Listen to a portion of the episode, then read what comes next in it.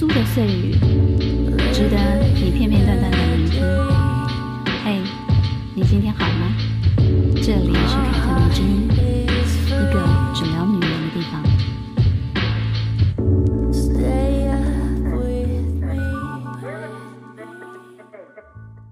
嘿，大家好，我是凯特王，欢迎收听凯特迷之音。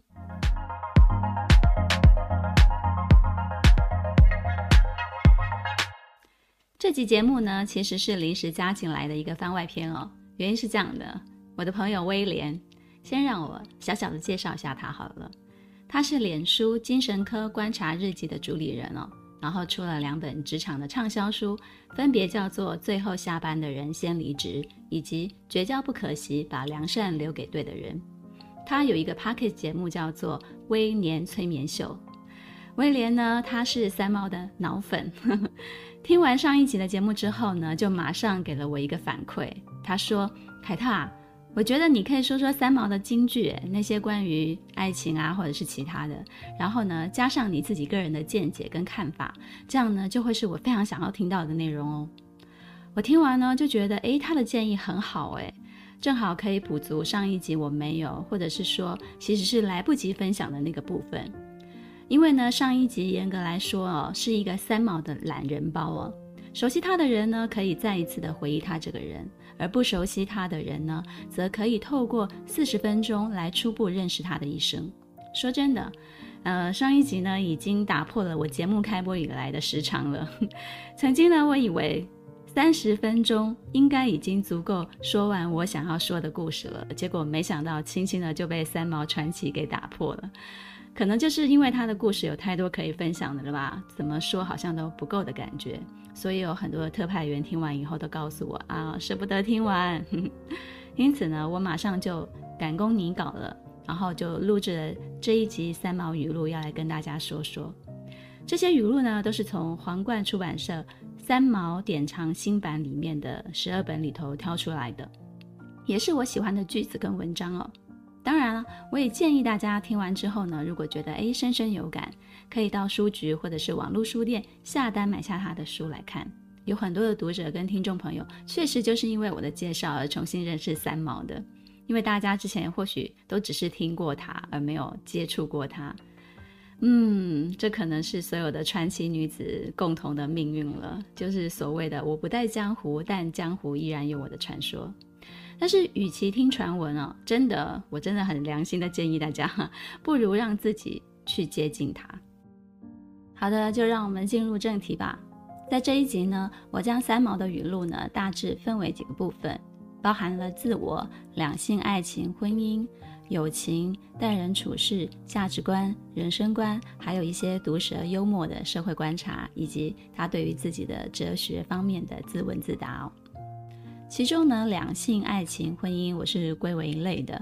三毛在说这几个层面的时候呢，其实也是一起谈的，所以我就不细分了。虽然我说过，文字很多时候呢，可以代表作者某个部分的自己，尤其像三毛这样的一个作家，写什么都是因为自己想写，哪怕有所美化，他也不至于失真了。文字真的是可以说完全代表他这个人，但是他自己也表示了，他也有说不完全的地方啊。比如说，在《把快乐当传染病》这本书里，他就自己提到过，呃，《把快乐当传染病》这本书其实是重新编辑之后呢，收录了原本在《亲爱的三毛》以及《谈谈心》里面的文章，这是三毛与读者书信往来的专栏文章。在这本书里呢，他就告诉了他的读者，很多人以为他是很幸运的，很容易的就得到了眼前的这一切。比如说，作家的头衔、教师的资格，在国外旅行流浪的那些经验。但是呢，其实这些从来都不是容易的。他曾经为了去德国念书哦，为了拿到德国语文教师资格的文凭，他在一年以内从一句德语连早安都不会说的德语小白，拼命的念到连他自己的老师都对他啧啧称奇哦。他以最优生的资格进入了学校就读。他向我们展示的或许更多是那些爱情、婚姻故事里面的风花雪月、幽默趣谈。可是呢，我却更多的看见了他的坚毅以及他的刻苦。但是呢，他不渲染这些，他向我们展示美好，把其他悲苦的、伤感的、丑陋的留给他自己。我觉得呢，他跟张爱玲真的非常的不一样哦。张爱玲是直接告诉我们，人生是一袭华美的袍，爬满了枣子，赤裸裸的、刻薄的揭穿人生这一切。但是呢，三毛不是，三毛只是让我们看见人生这一袭华美的袍。至于底下藏的跳蚤呢？嗯，我们得要自己找哦。身为读者啊，这两位华语文坛的女作家，其实我都非常的喜欢。尽管她们很不一样，却都可以在他们的文字里看到隐藏在他们的外表底下的另外一个面貌。你以为张爱玲非常的凉薄，但其实她有她的美好跟她的良善。你以为三毛非常的梦幻，但其实她有她再现实不过、清醒的价值观。说三毛是个很会做自己的女人，应该没有人会反对吧？她虽然在沙漠中的饭店里说自己不是搞妇女运动的，但这句话呢，在其他的文章中也被他自己侧面的印证了。听的人也知道在说反话。他一直都拥有强烈的独立思想，这是毋庸置疑的。关于自我，他说的很简单，也不引经据典，也不玩文字游戏。他真心想说什么，他就说什么，因为他希望他广大的读者们，尤其是女性，都能明白这普通且必要的道理。他说：“跟自己做朋友最是可靠，死缠烂打总是自己人。”我觉得也是很幽默。这一句话呢，其实是收录在《三毛典藏新版》里面《心里的梦田》。这本书有一篇叫做《随想》的文章，然后他又说了，一个不欣赏自己的人是难以快乐的。我尤其喜欢他在《心里的梦田》这本书里面一篇叫做《简单》的文章。这篇文章呢，一读再读，真的，我每次都可以看到不一样的东西。这里呢，他提到人与人之间、人与自己之间的一些看法，他是这样说的：我们由人而来。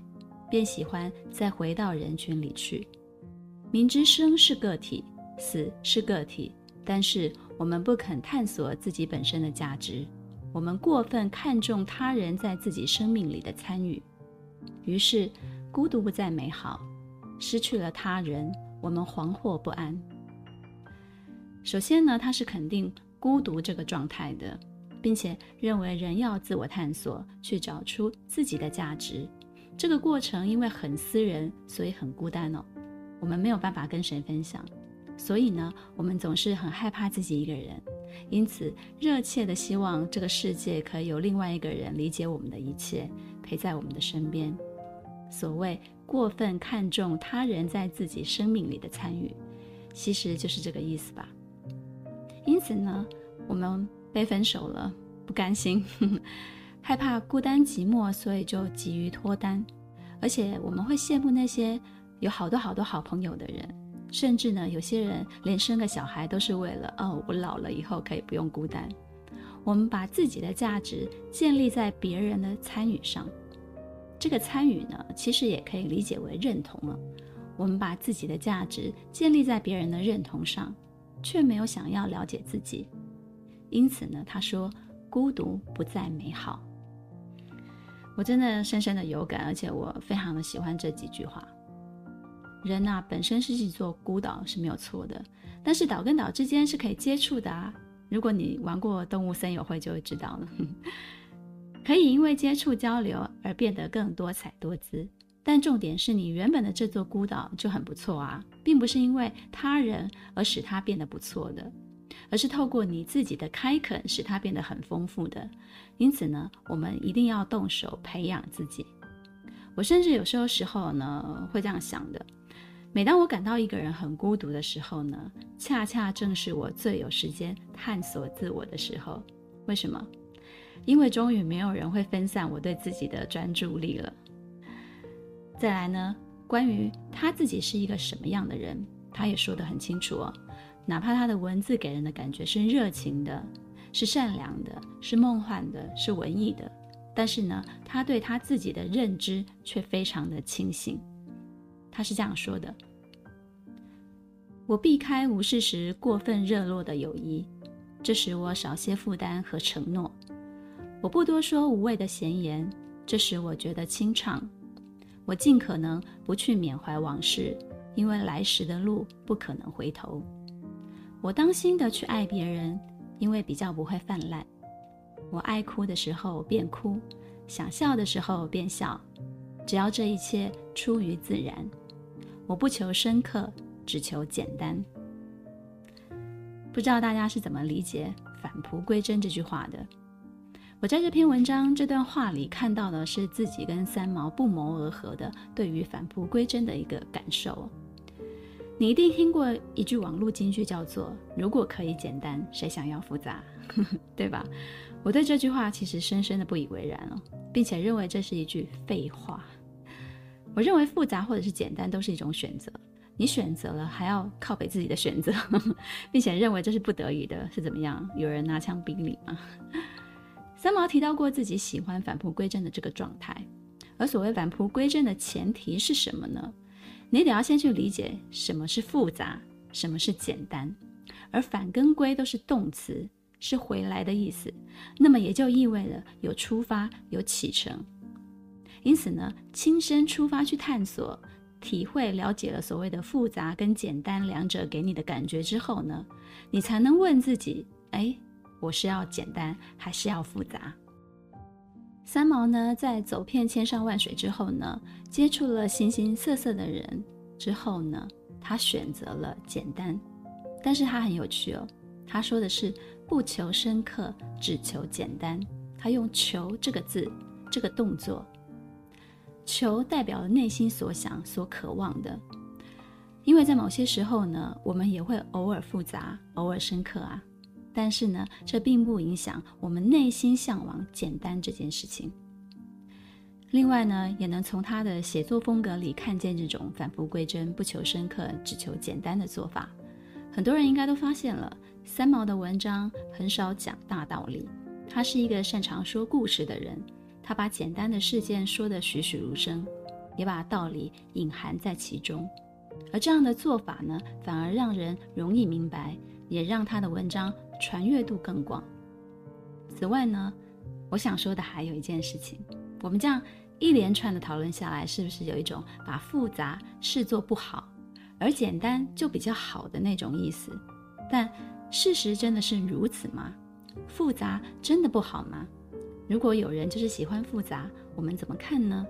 嗯，这个问题啊，就留给大家去思考了。而三毛呢，他真的不愧是念哲学系的。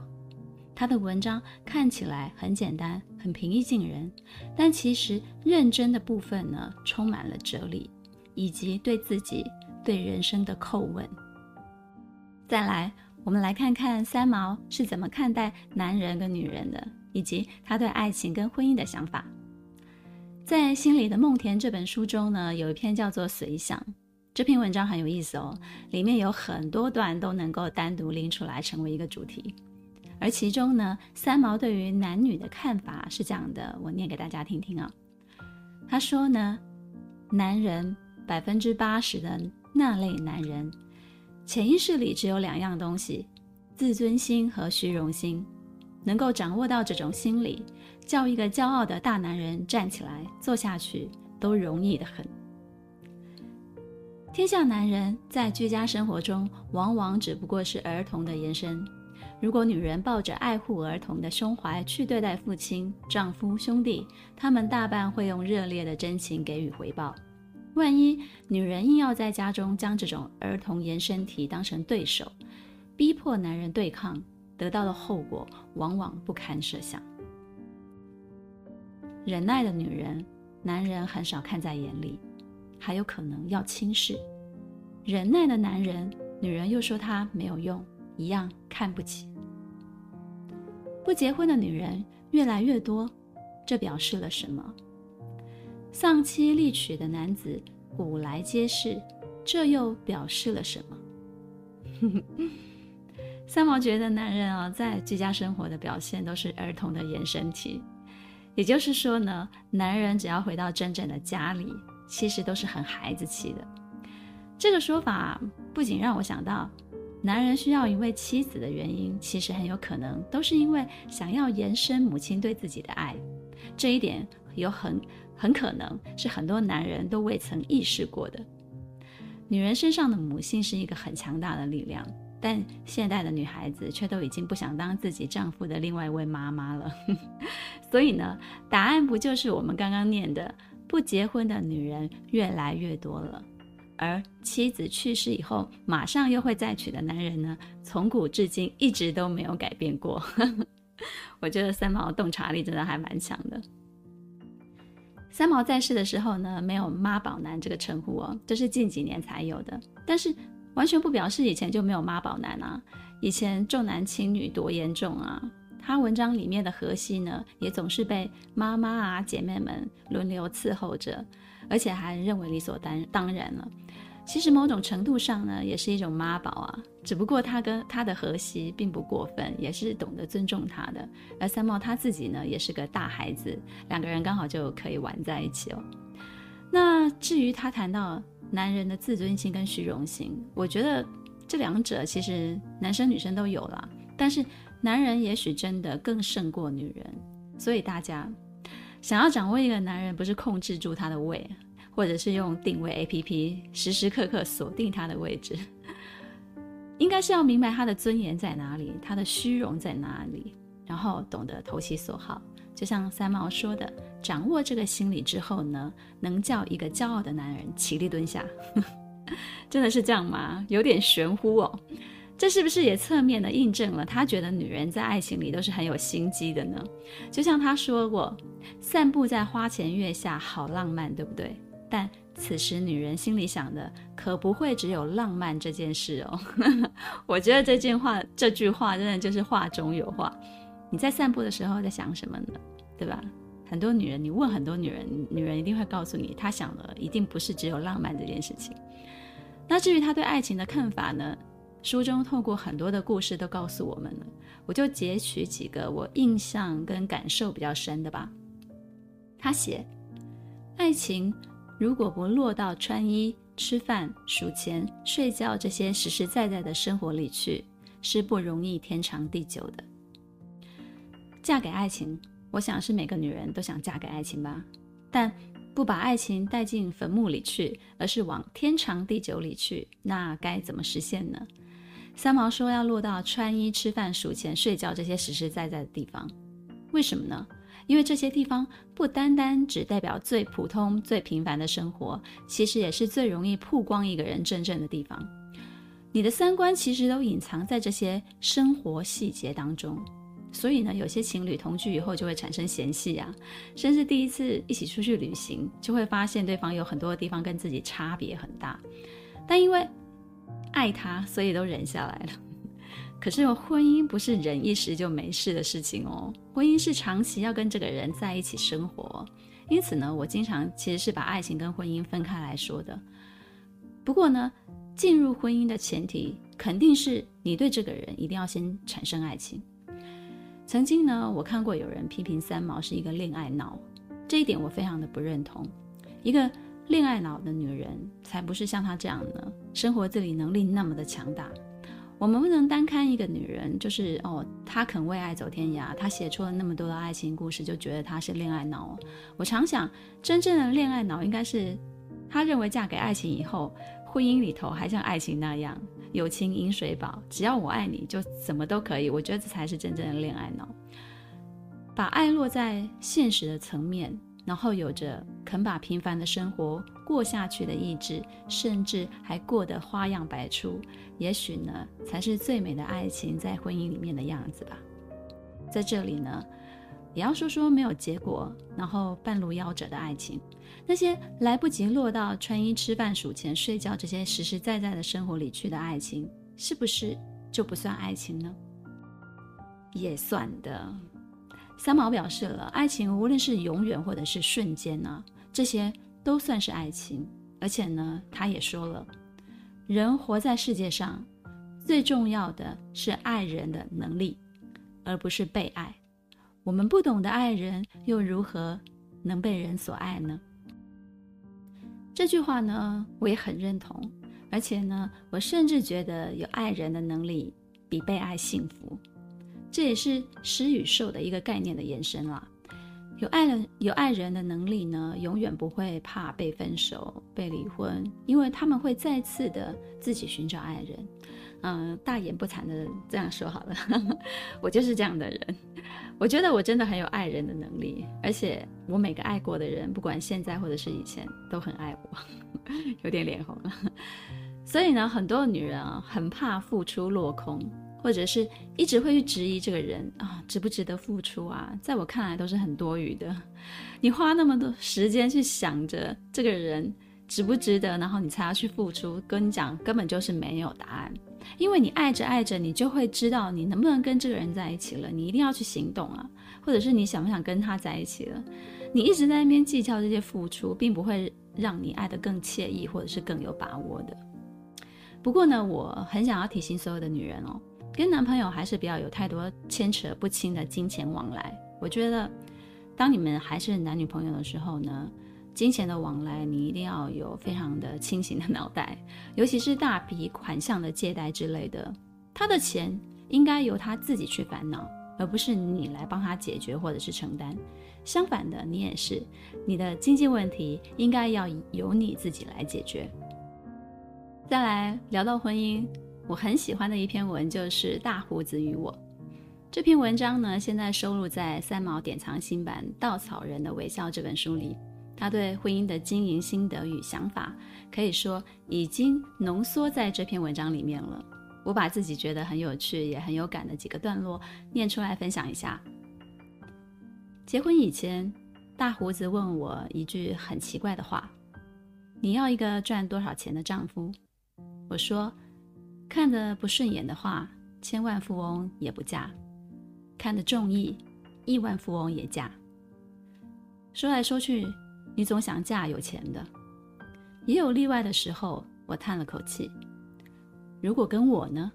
他很自然地问：“那只要吃得饱的钱也就算了。”他思索了一下，又问：“你吃得多吗？”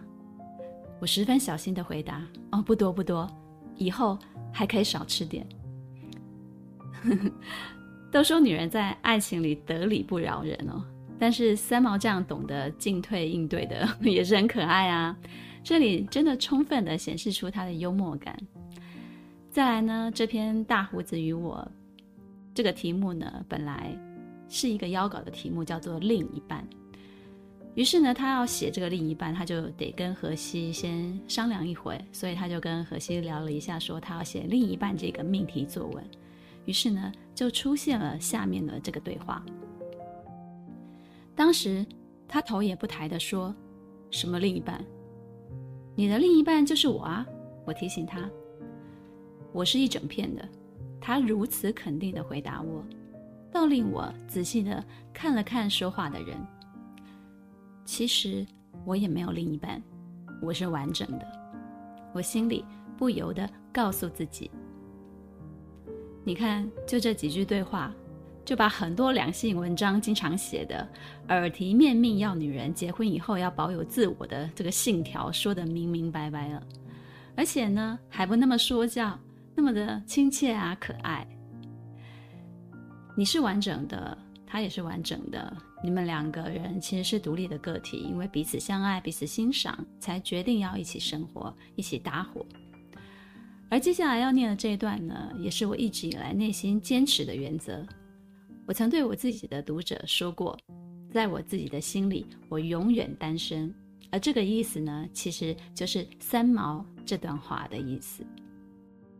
偶尔的孤单，在我个人来说，那是最最重视的。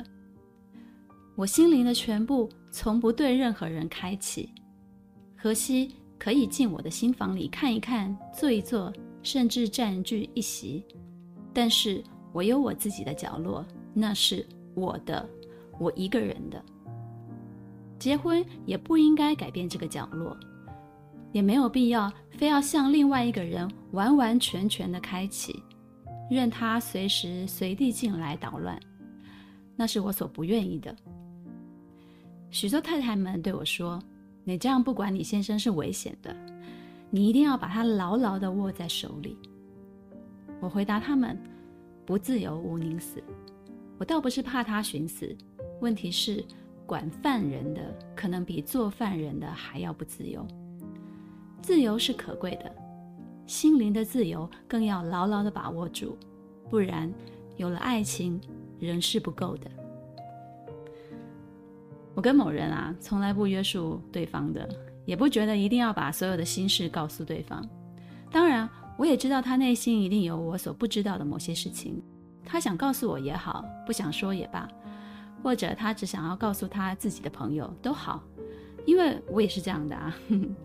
我觉得这样做让我自己感觉到我很自由，但是我相信啊，每对夫妻最后都是彼此最信任的人。能对彼此说的事情，自然会超越所有的人。但是呢，不管夫妻还是情侣，偶尔的孤独是会让人可以喘一口气的。我的心灵不需要全部的开启，我拥有我自己的秘密。只是我也同时想说啊，让对方感到安心是我们必须要做的。比如说出门或晚归，你要给一声交代或者是问候。你要去哪里做什么事情，应该要让对方知道一下。我觉得那不叫报备，是尊重，是去体谅对方关心你的那种心情。什么叫做不尊重呢？不尊重是干涉对方，你不信任他，而且进而想要控制他的行踪，并企图用自己的价值观凌驾于对方，那才叫做不尊重。像就像三毛说的那样，像管犯人那样，三毛的讽刺是什么？管犯人的那个人，可能比犯人还要不自由，真是说的一点也没错啊。因此呢，三毛同事也就这样说了。他说呢，夫妻之间最怕的是彼此的侵略。其实呢，情侣之间何尝不是呢？打着爱情的旗帜，以侵略的姿态攻占对方的方方面面，那真的是最可怕的一件事情了。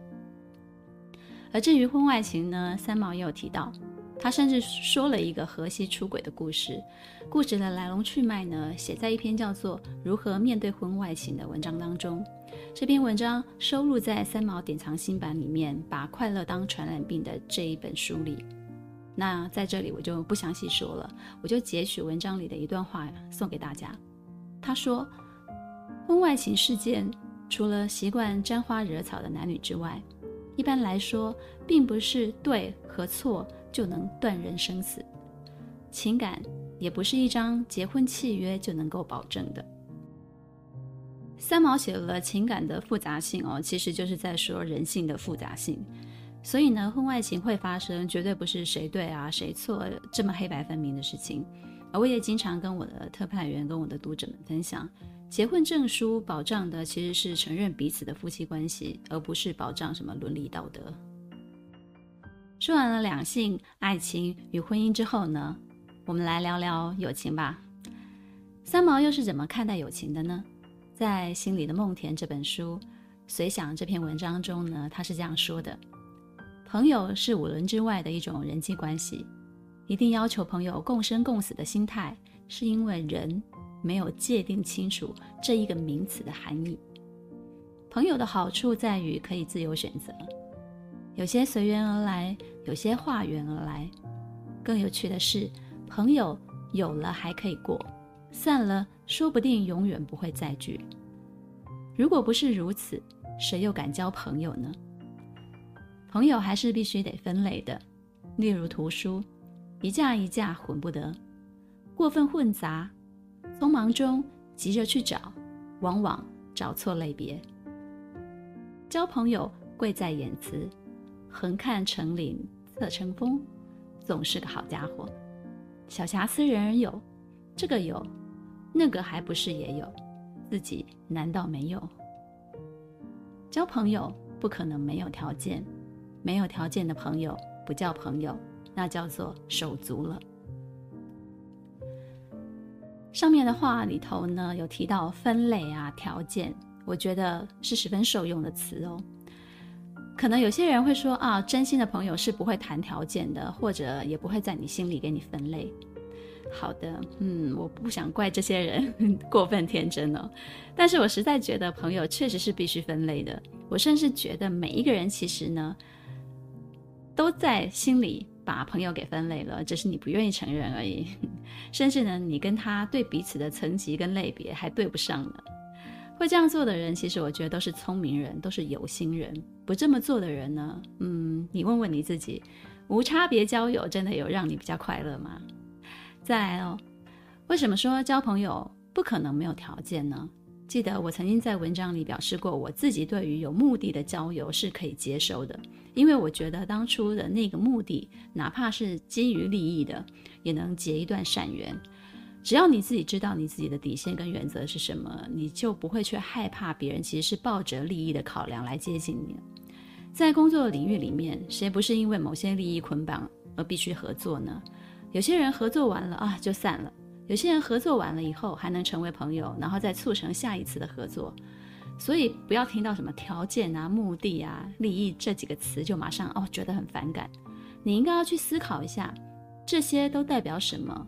这样子的话会更有助于你管理你自己的人际关系。还有啊，三毛也写了，没有一个人是经得起分析的，能够试着了解已经是不容易了。对于朋友的失望，大半来自于对方所言所行达不到自己对他所要求的标准，而我却认为朋友是不能要求的，一点也不能，因为我们没有权利。其实我觉得这两段话，这两句话用在啊、呃、情侣之间也是很适合的。你尝试去了解你的朋友、你的男友、你的女友，而不是去分析他。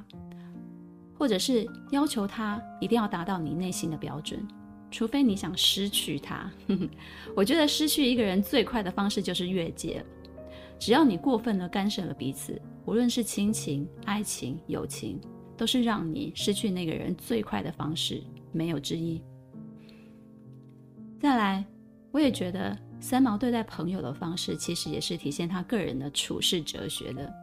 所以呢，他在说给自己听和随想这两篇文章当中呢，他才会说了意思几乎是一模一样的话。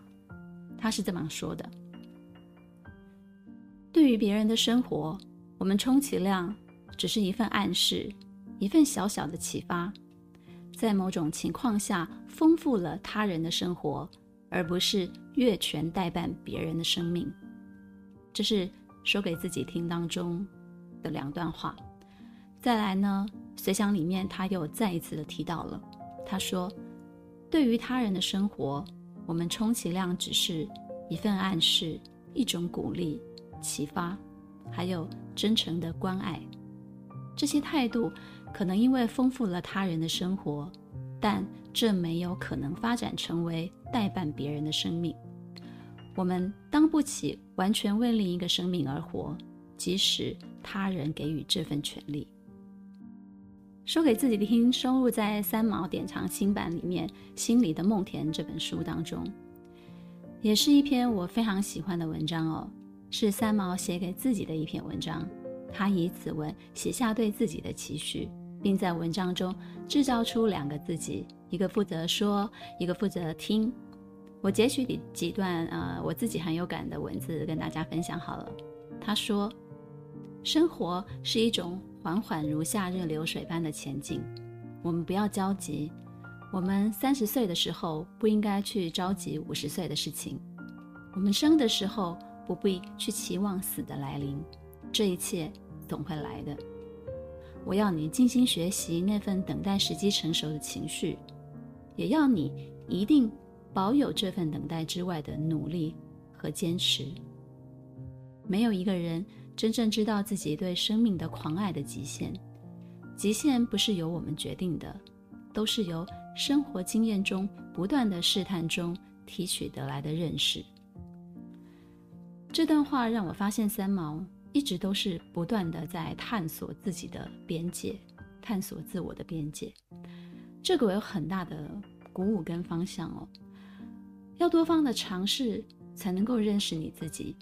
要借由生活的经验、各种人生事件的考验来拓展自己的领域，而且你要有耐心的去等待时机成熟。但是呢，在等待着这个过程，同时也要努力跟坚持。这真的是说到我的心坎里了，而且这可能是目前我所过的这一生，直到目前到现在了，也真的就是我自己在生活当中最大的一个体会了。说了那么多幽默温暖的三毛语录之后呢，我要来分享几则毒舌的三毛了。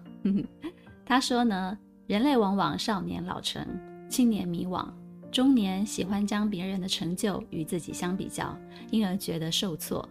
好不容易活到老年，仍是一个没有成长的笨孩子。